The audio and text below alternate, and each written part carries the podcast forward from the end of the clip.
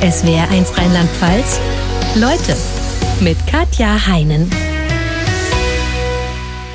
Und ich begrüße ganz herzlich Martina Leisten. Jeder von uns spricht gerne über seine Erfolge. Über Scheitern redet kaum jemand. Sie tut es, redet ganz bewusst über das eigene Scheitern und hilft heute als Coach Leuten, die Angst haben zu scheitern, bereits gescheitert sind oder sich in Umbruchssituationen ihres Lebens befinden. Schönen guten Morgen, Frau Leisten. Schönen guten Morgen, Frau Hein. Freue mich hier zu sein. Voll verkackt heißt das Buch, das Sie über Ihr eigenes Scheitern geschrieben haben. Hinten steht noch drauf, Scheitern ist scheiße. Sie gehören also offensichtlich nicht zu den Leuten, die das irgendwie verklären und sagen, lieber Gott, ich bin so dankbar für diese Erfahrung. Richtig, richtig. Also der Titel voll verkackt drückt es für mich äh, wirklich total aus. Ähm, wir hatten auch am Anfang noch überlegt, kann man das wirklich so nehmen, aber es ähm, ist so richtig voll auf die Zwölf. Scheitern ist scheiße. Scheitern, ähm, natürlich gibt es immer wieder Learnings. Man in der, im Rahmen der Fehlerkultur heutzutage wollen wir ja immer was lernen und uns verbessern und uns weiterentwickeln.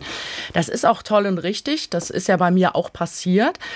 Und irgendwie bin ich auch dankbar dafür, dass es passiert ist, sonst säße ich gar nicht hier. Aber trotzdem sage ich nicht, hurra, äh, ich war insolvent, es war so schön äh, mit Schufa-Einträgen und so weiter und Depressionen. Also das würde ich jetzt so nicht unterstreichen. Scheitern ist aber ja eine Erfahrung, die jeden von uns betrifft, in irgendeiner Form. Also sei es, dass man den Job verliert oder sei es, dass die eigene Ehe scheitert, dass man durch eine Prüfung fällt. Wieso fällt es uns so schwer, darüber zu reden? Ja, äh, es ist schwierig für viele von uns, weil es ähm, aus meiner Sicht mit unserer Fehlerkultur einerseits zusammenhängt. Also der Fehlerkultur, ähm, die eigentlich besagt, mach alles richtig, sei perfekt, ähm, pass auf, Fehler zu vermeiden. Daran gekoppelt sind eben auch unangenehme Gefühle. Also man schämt sich, Scham, Schande, äh, das Gefühl von Schande, ähm, Ohnmacht, Wut. Also und diese unangenehmen Gefühle, die wollen wir auch wiederum vermeiden. Also wir zelebrieren jetzt nicht, dass wir sagen, jawohl, ich mache einen Fehler, ich fall hin, stehe wieder auf. Natürlich wird das immer ähm, hervorgebracht, dass wir als Kinder sind wir ja viel unbescholtener. Ne? Wir, wir, wenn wir laufen lernen, dann Trial and Error die ganze Zeit. Und ähm, das fehlt uns so ein bisschen aus meiner Sicht. In anderen Ländern gibt es es ja offensichtlich. Mhm. In Amerika sagt mir ja, wer nicht dreimal hingefallen ist, ist kein guter Unternehmer. Ne? Absolut, absolut. Und das fehlt mir hier so ein bisschen. Also das ist tatsächlich etwas, dass das nicht anerkannt wird, dass die Erfahrung, die man mitgenommen hat, auch was Gutes hat. Ne? Dass ich mit meinem eigenen Café gescheitert bin, dass ich insolvent war. Ich kann anderen Menschen auch Tipps geben, worauf sie achten können, ähm, das zu vermeiden oder diese Fehler nicht zu machen. Und das gilt ja für ganz viele andere Bereiche auch. Denn wie lange haben Sie gebraucht, um drüber reden zu können? Glaube so 2014, 15 rum.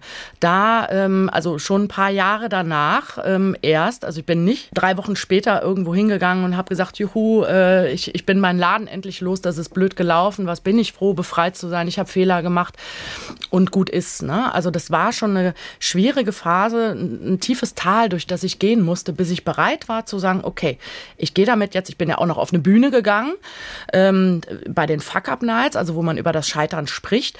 Da war so ein Calling, wo ich gesagt habe, okay, jetzt bin ich soweit, jetzt habe ich so richtig schön am Boden gelegen und jetzt möchte ich es mal rauslassen und mich davon befreien. Genau. Und es war wahrscheinlich auch sehr befreiend. Ne? Absolut, absolut. Also ich war äh, ganz erstaunt, wie wohlwollend und toll diese Veranstaltung war. Also die gibt es ja in ganz vielen Ländern. Ähm, und dass man wirklich dahin geht und das nicht mit dem Finger auf einen gezeigt wird, sondern dass die Menschen sagen, okay, ich möchte von ihr was lernen. Für mich war das auch nochmal wichtig, meine Gefühle darzustellen, dass Scheitern einfach für mich sehr, sehr schwierig war, dass es mich sehr belastet hat. Also das hat schon geholfen, darüber zu sprechen, auch eben gerade in der Öffentlichkeit. Also manche reden ja lieber nur mit einem Therapeuten oder mit dem Partner oder der Partnerin. Und ich habe gesagt, jetzt raus, raus in die Welt damit. Ja. Hm, und diese Fuck-up-Night Nights, da sind ja nur Leute, die gescheitert sind und darüber reden. Genau, genau. Also da sind ähm, hauptsächlich Unternehmer, die gescheitert sind. Da gibt es mittlerweile aber auch für Studienabbrecher, für alle möglichen anderen Bereiche Ausprägungen. Und da habe ich mich natürlich sehr wohl gefühlt, obwohl ich da auch, ich bin jetzt schon ein, zwei Mal aufgetreten, bei einem Mal so das Gefühl hatte, okay, geht das jetzt in so eine Richtung, wer hat den krassesten Fuck abgehabt? Müssen wir jetzt noch konkurrieren? Also, oh, ich oder hatte den steilsten Aufstieg danach. Ja, ne? genau. in der Regel sind es ja doch Leute, die es irgendwann wieder geschafft haben, oder? Ja, absolut. Genau, genau, weil, weil manche, ähm, das wird auch manchmal so ein bisschen kritisiert, äh, nehmen das so ein bisschen als Werbeplattform, so, ach ja, mein Startup ist in Sand äh, gesetzt worden, jetzt bin ich aber erfolgreicher Unternehmer. Mm, und so ging es mir damals nicht. Na, ne? also da war das wirklich das nur von der Seele reden, mich davon befreien und einfach gucken, wie kann es für mich weitergehen?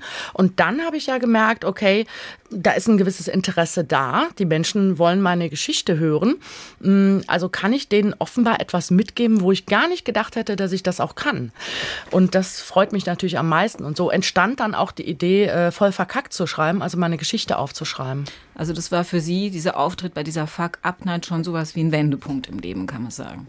Absolut, absolut. Also da fing das dann an, das, was man im Coaching auch der Perspektivwechsel äh, ähm, als den bezeichnet, da habe ich gemerkt, okay, ja genau, man kann das Ganze auch anders sehen oder ich kann das Ganze für mich auch anders sehen und bewerten und das war sehr, sehr wichtig. Also war ja jetzt nicht so, dass mein Leben dann auf einmal äh, bunt strahlend war. Ich war dann weiterhin noch insolvent bis 2017, genau, und dann noch drei Jahre mit der Restschuldbefreiung. Aber trotzdem hat mir das mal so einen Kick gegeben zu sagen, ja, ich muss mich nicht verstecken, ich ähm, spreche darüber und möchte vielleicht auch ein bisschen aufklären, auch ein Teil dessen sein, dass man sagt, okay, wir können mit Fehlern auch anders umgehen weil ich habe gemerkt, wie sehr mich das belastet. Lassen Sie uns mal drüber reden, wie Sie gescheitert sind. Mhm. Sie sind Diplom-Sozialwirtin, Studierte, sind 1978 in Düren geboren, gehören mhm. zur Generation Praktikum. Das mhm. heißt, Sie haben nach dem Studium ein Praktikum nach dem anderen gemacht, ähm, ohne genau zu wissen, wo es hinführen soll. Mhm.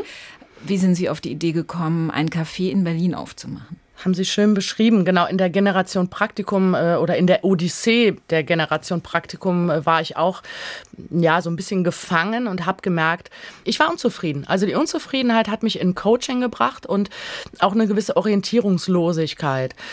Und in diesem Coaching ähm, haben wir dann eben erarbeitet oder habe ich gemerkt, ja, ich wäre am liebsten selbstständig, mein eigener Chef. Ich will das ein Coaching vom Jobcenter. Ja, genau, genau. Das war ein Jobcenter äh, finanziertes Coaching mit einem ganz äh, tollen Coach, äh, der mich danach sogar noch ein, zwei Mal weiter begleitet hat.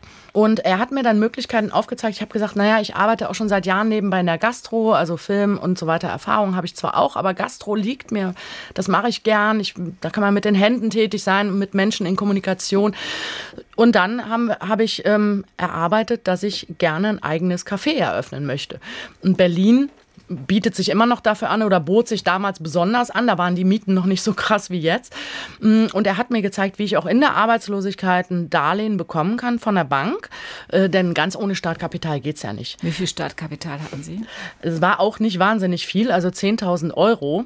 Mhm. Also ich hatte ziemlich wenig Geld. Ein Freund als Hand, äh, Handwerkerfreund, der hat mir dann geholfen, mit wenig Geld was aufzubauen. Das hat schon geklappt.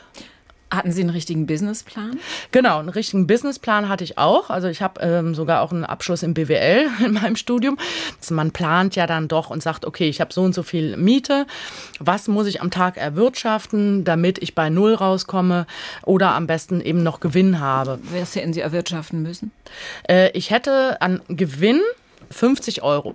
Das an ist, Gewinn. An das Gewinn. ja total wenig. Das ne? ist total wenig. Überlegt, das sind irgendwie äh, 80, 20 Cappuccinos oder wie auch So ungefähr. Also das wäre ein Umsatz, wenn man jetzt noch den Wareneinsatz draufrechnet, ein Umsatz von vielleicht 80 Euro oder sowas. Genau. Und das sind vielleicht fünf, sechs Gäste, die ein paar Getränke zu sich nehmen. Und die haben sie nicht gekriegt.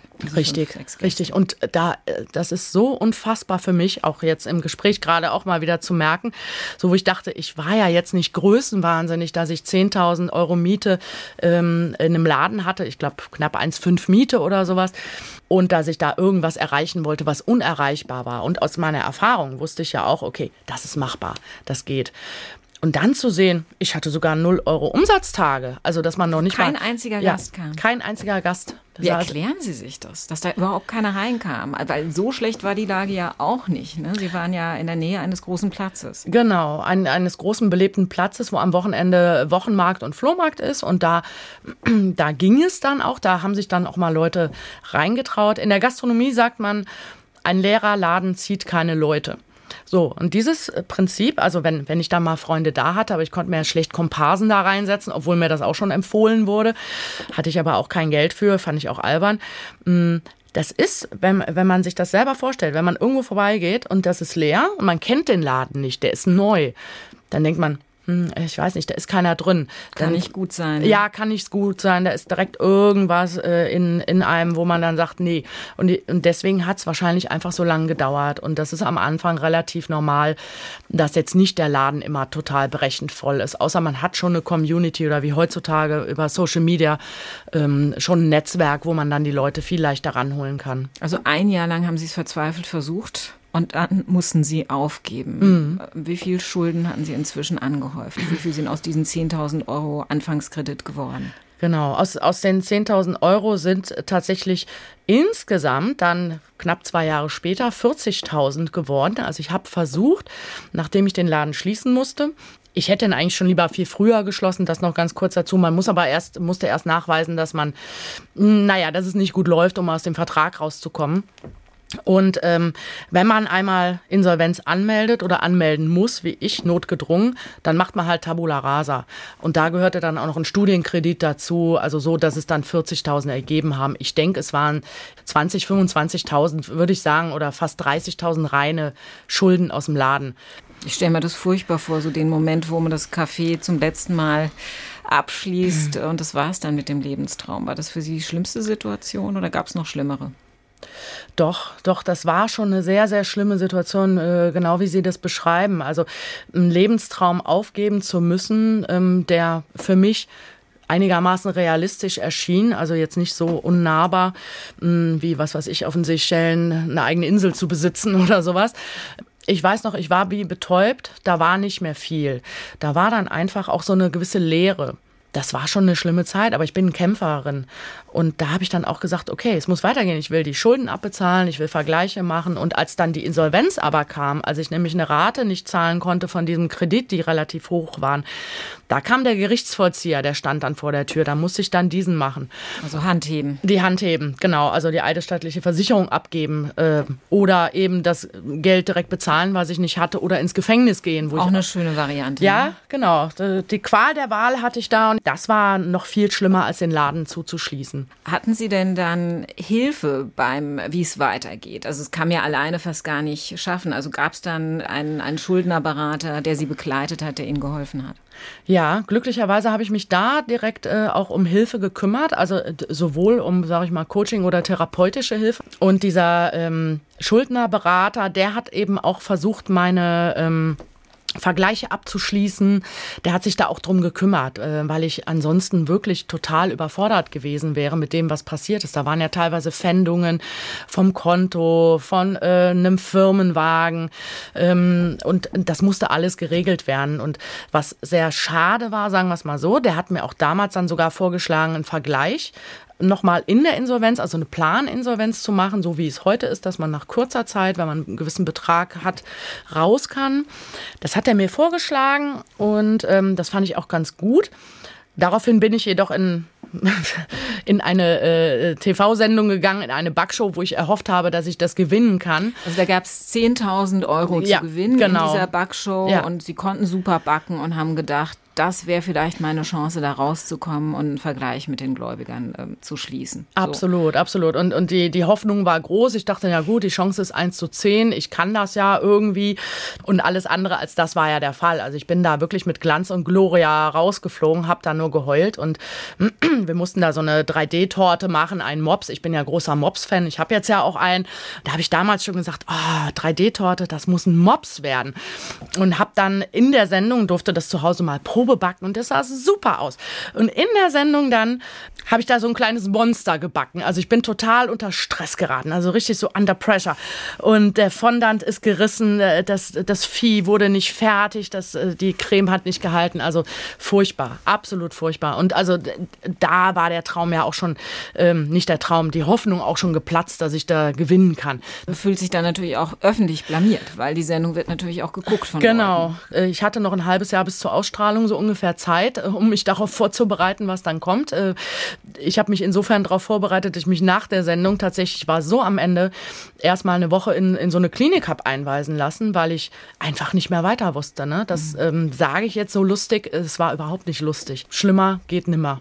Doch, Stefan Raab hat es noch ja. entdeckt, die Mobstorte. Richtig, hätte ich. Hat, hat sich da auch nochmal in TV total drüber lustig mm. gemacht. Ne? Mm. Schlimm. Ich bin froh, dass ich es nicht gesehen habe. Also es ist Hörensagen mm, von Freunden, wo dann irgendwann eine Freundin sagte, du, hier, dein Mops wurde doch da im Zusammenhang mit dem Mops von Mesut Özil und, und äh, Mandy gezeigt. Und ich so, um Gottes Willen, jetzt kann ich überhaupt nicht mehr zur Tür raus. Unabhängig von diesem Gefühl, oh Gott, ich bin auf allen Ebenen gescheitert, war der Alltag natürlich auch schwierig. Mhm. Ja? Vielleicht können Sie mal kurz äh, sagen, wenn man so eine Privatinsolvenz anmelden muss, wie viel Einschränkungen man im Alltag hat. Also wie viel Geld durften Sie zum Beispiel von dem, was Sie verdient haben, Sie haben ja dann in unterschiedlichen Jobs gearbeitet, mhm. für sich behalten. Mhm.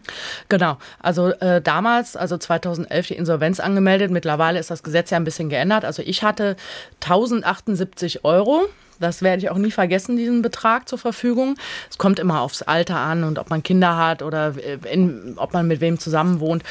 Und äh, wer in einer Großstadt lebt, weiß, äh, dass man selbst für eine Einzimmerwohnung heutzutage mittlerweile 500 bis 600 Euro bezahlen muss.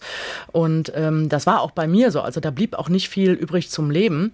Natürlich war mir klar, wenn ich arbeiten gehe oder dass dieses Geld, was da drüber ist, geht natürlich in die Masse, will ich ja auch abbezahlen. Ich hätte auch gern mehr verdient und, und äh, das irgendwie schnell abgezahlt. Die Einschränkungen sind natürlich Schufa-Einträge. Das hilft ja auch nicht, eine Wohnung zu finden, ne, wenn man nee. einen Schufa-Eintrag hat. Richtig, richtig. Und wenn man dann auch noch arbeitslos ist, also ich hatte zum Glück immer eine Elternbürgschaft, mh, hm, Handyverträge, irgendwie eine, ähm, ein Auto anmieten können, mh, hm, überhaupt irgendwas machen zu können es war schon ziemlich schwierig, ne? Also das, das klingt immer so, ja, du bist dann befreit, die Schulden sind weg, die sind ja gar nicht weg. Die bleiben, die Zinsen steigen. Am Ende der Insolvenz ähm, ist die Summe, die kann jetzt zwar nicht höher werden, aber die ähm, Zinsen sind trotzdem da. Ne? Mhm, das also heißt, man muss einfach jeden Monat kräftig abstottern. Eine Kreditkarte hatten sie dann zum Beispiel auch nicht mehr. Nee, genau. Also das, das war, war jetzt auch nicht so wichtig. Man hat ja auch jetzt nicht das Geld, um andauernd zu verreisen. Ich, ich habe ja jetzt schon ein paar Resonanzen bekommen in meinem Leben. Da heißt es oft, äh, vielleicht an der Stelle noch das, jammer doch nicht. Andere haben noch weniger. Das ist richtig. Anderen geht es häufig leider immer noch schlechter. Aber dieses beschränkt zu sein über so viele Jahre und auch das Gefühl gehabt, versagt zu haben und die Schulden nicht abbezahlen zu können, das war für mich mit das Schlimme. Also so dieses beschnitten zu werden. Hm. Und überwacht zu werden. Und also überwacht zu werden, alles genau. kontrolliert dann ja. letztlich von den Banken. Also letztendlich ein Insolvenzverwalter und genau die Banken. Man muss dann so ein P-Konto, Pfändungsschutzkonto hieß das, glaube ich, einrichten, was auch irgendwie 30 Euro im Monat damals kostete, auch nicht billig war. Mhm, ähm, wer überwachte noch? Das reichte. Ja, und wenn man arbeitslos war, noch das Amt. Ne? Hinzu kommt ja die Scham. Es ist ja nicht nur das von wenig Geld leben zu müssen, sondern einfach die Scham. Sie sind damals zu ihren Eltern gegangen und haben gesagt, könnt ihr mich unterstützen? War wahrscheinlich für Sie auch ein sehr schwieriger Schritt, als jemand, der über 30 damals war und eigentlich vorher selbstständig war, plötzlich mhm. die Eltern wieder um Geld bitten zu müssen, oder? Richtig, absolut. Also das ist etwas, wo ich sage, das ist kein schönes Gefühl, also in, in dieser Abhängigkeit dann noch zu sein. Und äh, ich habe ein gutes Verhältnis zu meinen Eltern. Ähm, die haben mich natürlich unterstützt, so wie es ihnen möglich war. Wir sind ja jetzt nicht irgendwie reich und äh, dann hätten wir ja auch die Schulden einfach mal abbezahlen können. Ne? Andere gehen für 40.000 Euro in einer Stunde mal drei Paar Schuhe shoppen. Also ähm, nee, das, das war, das hat meinem Selbstwert ähm, leider nicht so gut getan. Also das, das war mit äh, das in dieser Phase, wo ich mich auch als Versager gefühlt habe, immer so diesen Versagermantel, so habe ich es genannt, das hat das noch befeuert. Was waren Faktoren, die Ihnen damals Antrieb gegeben haben? Ähm, noch geholfen hat eben, dass ich eben Therapien gemacht habe oder Coachings gemacht habe. Und ich sag mal, äh, ich bin ein Wildpferd, der unbändige Lebenswille, der Lebensgeist in mir. Auch so dieses das Gefühl, das kann noch nicht alles gewesen sein. Ich bin jetzt irgendwie Anfang Mitte 30, also ich will mich jetzt noch nicht ähm, aufgeben. ich habe noch viel vor im Leben und das ist tatsächlich etwas, äh, wo ich dann gemerkt habe, okay, ich habe immer wieder auch nach Lösungen gesucht, auch wenn etwas schlecht gelaufen ist. Ich habe mich nicht einfach nur hingelegt, äh, geweint und gejammert, sondern geguckt, okay, das war schlecht, wie kann ich es besser machen? Ähm, ich habe ja noch mal einen zweiten Laden auch aufgemacht. Ich habe mich nicht verschuldet, ich musste keine Gelder aufnehmen. Ich war ja auch noch ähm, in der Zeit ähm, noch nicht aus der Insolvenz ganz raus und ähm, habe auch die Notbremse gezogen, ja, weil ich gemerkt habe, okay, ähm, ich konnte da auch relativ schnell wieder raus aus dem Laden, habe gesagt, okay, ich komme da hier bei null raus, arbeite 10, 12 Stunden am Tag, das ist irgendwie auch nicht, was ich will. Ciao. Ne? Mhm. Und Mm, dann letztendlich zu sagen, okay, ich glaube, Resilienz, das ist ja so ein, so ein schönes Schlagwort heutzutage, ähm, wo ich niemals gedacht hätte, dass ich resilient bin. Also, dass ich die Opferrolle verlassen habe, dass ich eben in diese Eigenverantwortung gegangen bin, überlegt habe, wie kann es für mich weitergehen? Ja, auch ein Netzwerk hatte, mich auch anderen Menschen anvertraut habe. Also, das hat schon sehr geholfen, Step by Step aus dieser Geschichte rauszukommen kriechen oder rauszulaufen dann letztendlich. Interessant finde ich ja, wenn Sie sagen, Sie haben es dann nochmal mit einem anderen Laden versucht, sind aber dann rechtzeitig abgesprungen, als Sie gemerkt haben, das läuft nicht so hundertprozentig, wie ich es mir vorstelle. Es bleibt zumindest kein Gewinn bei mir hängen, mhm. auch wenn ich mich nicht verschulde. Sie haben ja offensichtlich keine Angst gehabt, was Neues anzugehen. Man kann sich ja vorstellen, wenn man einmal so eine Entscheidung gemacht hat, dass man sagt, alles bloß, nur kein Kaffee mehr. Also ja. das scheint bei Ihnen ja nicht passiert zu sein im Kopf. Richtig, richtig. Also ich habe jetzt nicht nochmal auf die heiße Herdplatte gefasst, aber ich äh, habe jetzt auch nicht gesagt, oh ja, wenn das nicht gelaufen ist, dann ähm, muss ich doch bitte eine Festanstellung finden, wo ich äh, die Sicherheit mein Leben lang habe und wo ich meine Ruhe habe. Nee, also ich habe auch weiterhin Ideen. Also ähm, es, es brennt mir immer unter den Nägeln und da bin ich auch ganz dankbar für. Muss ich ganz ehrlich sagen, dass ich damals, ähm, ich habe das auch in meinem Buch beschrieben, da ist ein Teil von mir gestorben. Ein Teil meines Vollblut-Optimismus. So, aber trotzdem bin ich noch Optimistin und ähm, trotzdem habe ich Ideen und möchte weiterkommen, so dass ich dann gesagt habe, okay, wie kann es weitergehen? Was kann ich noch machen? Dass ich mich auch getraut habe, ähm, eben das Buch zu schreiben. Das war auch ja, nicht eine Schnapsidee, das hat sich so ergeben, das habe ich so nicht geplant. Und dafür bin ich eben immer offen, dass ich sage, ich gehe schon, ich reite die Welle des Lebens schon auch ganz gerne, ich gehe auch ganz gerne mit. Das finde ich wirklich beeindruckend, dass Sie da den Mut behalten haben. Was würden heute Menschen, die selber Angst haben zu scheitern oder auch schon gescheitert sind, zum Beispiel den Job verloren haben, war das Ihre Idee? Ja, das war absolut meine Idee. Also es ähm, hat sich dann daraus ergeben, dass ich erstmal den Mut hatte, meinen mein Erfahrungsbericht ähm, in voll verkackt zu schreiben und wo ich dann gemerkt habe, okay, ich selbst war ja eben auch häufiger in den Händen anderer und das hat mir immer gut getan. Also ich habe mich dadurch bestärkt gefühlt und habe ja selber auch etwas in mir, einfach eine gewisse Power äh, und eine gewisse eben Energie, Optimismus.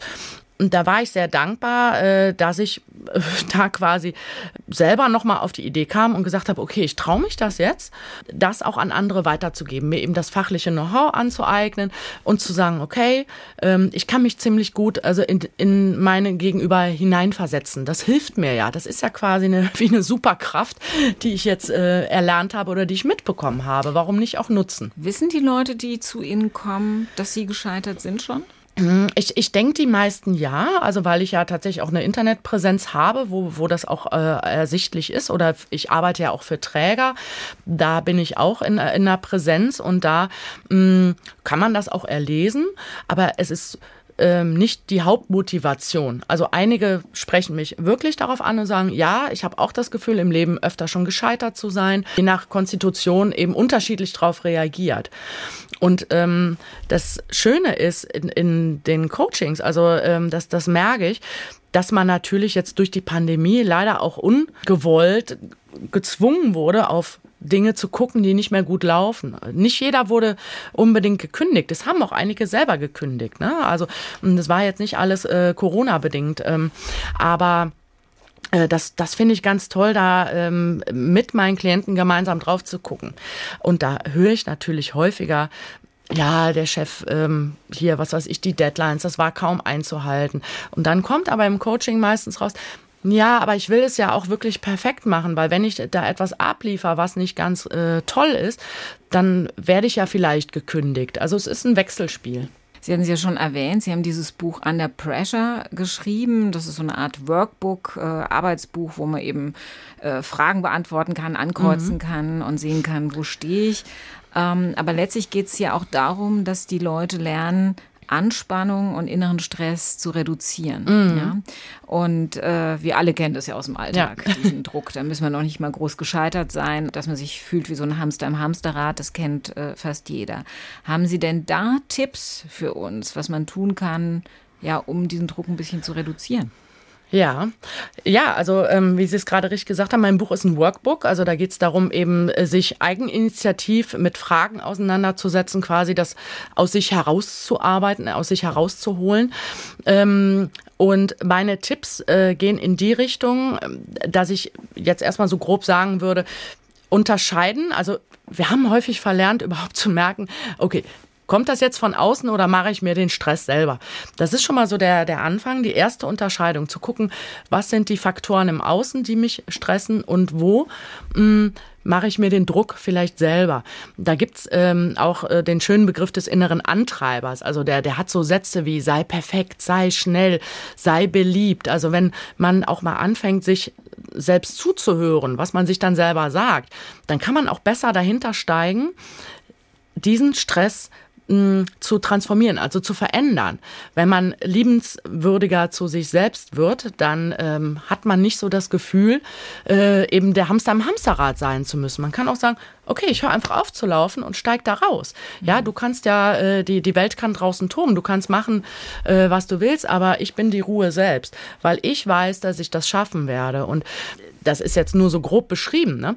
in, in diese Eigenverantwortung zu gehen und sich frei zu machen von Automatismen auch, von oder Mechanismen, das ist für mich das Wichtigste. Einfach eine Reise zu sich selbst zu machen und zu sagen, okay, ich kann so oder so mit Stress umgehen, jetzt mache ich es mal anders. Wie wichtig ist es, den eigenen Perfektionismus abzulegen? Wir haben gerade eben hier so schön, als wir hier gesessen haben und ich an meiner Bluse zuppelte, habe ich schon gesagt, in gewisser Hinsicht ist er auch noch da bei mir. Mm, ich glaube, es ist sehr wichtig, den Perfektionismus. Ich weiß noch nicht mal, ob man ihn ablegen sollte, aber auf jeden Fall sich mal genauer anzugucken und vielleicht ein bisschen zu reduzieren. Mm, viele sagen ja, ich will 100 Prozent oder 150 Prozent geben. Und manchmal ist, äh, sind 80 Prozent oder 70 auch genug. Das, was oft als Affirmation ähm, so durch Social Media geht, ich bin genug oder ich bin gut genug, mm, das auch zu fühlen und zu spüren. Ich glaube, das kann vielen helfen, weil das kennen wir auch aus, nicht nur aus der Arbeitswelt. Jemand, der auch Erwartung an jemanden hat. Hier, das muss aber hier ohne Fussel irgendwie alles gemacht werden. Der übt auch Druck auf andere aus. Und ähm, Genauso machen das aber viele mit sich selber. Und wenn man da so einen Gang zurückschalten kann, das ist schon mal super. Also so ein bisschen Lockerheit, Leichtigkeit ins Leben bringen. Was machen Sie denn, wenn Sie heute merken, boah, jetzt ist es mir gerade zu viel Druck? Ich bin wie so ein Hamster im Hamsterrad. Ja. Ich renke erstmal meinen Nacken ein, der knackt nämlich dann ganz besonders gut. Mm, aus der Situation rausgehen, wenn möglich. Das ist mit, also dieses äh, Distanz schaffen ähm, aus der Situation. Und das kann natürlich einmal durch Entspannung sein, durch körperlichen Ausgleich. Mm, manchmal hilft es aber auch einfach, die Augen zu schließen oder irgendwie, wenn ich jetzt mit der Bahn zurückfahre und mir ist das zu laut und ich denke mir so, ach, ist das anstrengend, mm, dann von mir aus die Kopfhörer. Also seinen eigenen Weg zu finden und zu spüren, was man braucht. Das, das vergessen ja auch viele. Also ich mm, bin nicht jemand, der sagt, äh, tu dies, tu jenes, sondern hör darauf, was du brauchst. Oder einfach einen Spaziergang mit Mops zu machen, ist vielleicht genau. auch ein ganz guter Entschleunigungstipp. Absolut. Mit meinem alten Mops ist das auf jeden Fall Molly Mops ein wunderbarer Entschleunigungstipp. Ja. Das ist nämlich Ihr Lebenstraum, ähm, haben Sie auf Ihrer Internetseite geschrieben, mit Mann und Mops am Meer. Ja, also genau. Mann gibt es, glaube ich, schon ja. inzwischen. Den Mops auch, Den haben wir Mops gehört. Auch. Molly Mops ist auch schon eingezogen. Ja, genau. Wie steht es mit dem Traum vom Meer? Wie nah sind Sie daran? Ja, also äh, der genau, das Meer fehlt als letztes ähm, noch und ich sage mal so, es ist, man kann ja immer von Zielen reden, es ist weiterhin ein mittelfristiges Ziel, also kein langfristiges Meer. Ich hoffe, dass ich in den nächsten Jahren, ich hätte gern einen Zweitwohnsitz am Meer. Also Berlin liebe ich auch schon sehr, ähm, so die die Stadt und das Leben, aber ob nun an der Nordsee oder am Atlantik, ähm, Blick in die Weite, Sonnenuntergang, Ruhe, weil da finde ich zum Beispiel immer totale Ruhe und das wünsche ich mir sehr. Liebe Frau Leisten, am Ende unserer Sendung äh, bekommen unsere Gäste äh, immer ein kleines Geschenk. Ich muss sagen, in Ihrem Fall bin ich damit gescheitert. Oh. Ja, dann gehe ich jetzt.